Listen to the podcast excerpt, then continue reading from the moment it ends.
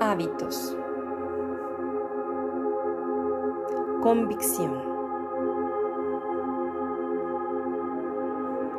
Una vez que te percatas que requieres cambiar, dichos cambios afectan de manera positiva en todos los demás aspectos de tu vida. Y principalmente en tu cerebro, los patrones neurológicos, es decir, los hábitos viejos, se reemplazan por nuevos patrones. Sí, elige cada día reprogramarte en una frecuencia más alta en positivo y así generar hábitos a favor y no en contra. Yo soy tu amiga Annie Giron. Gracias, gracias, gracias.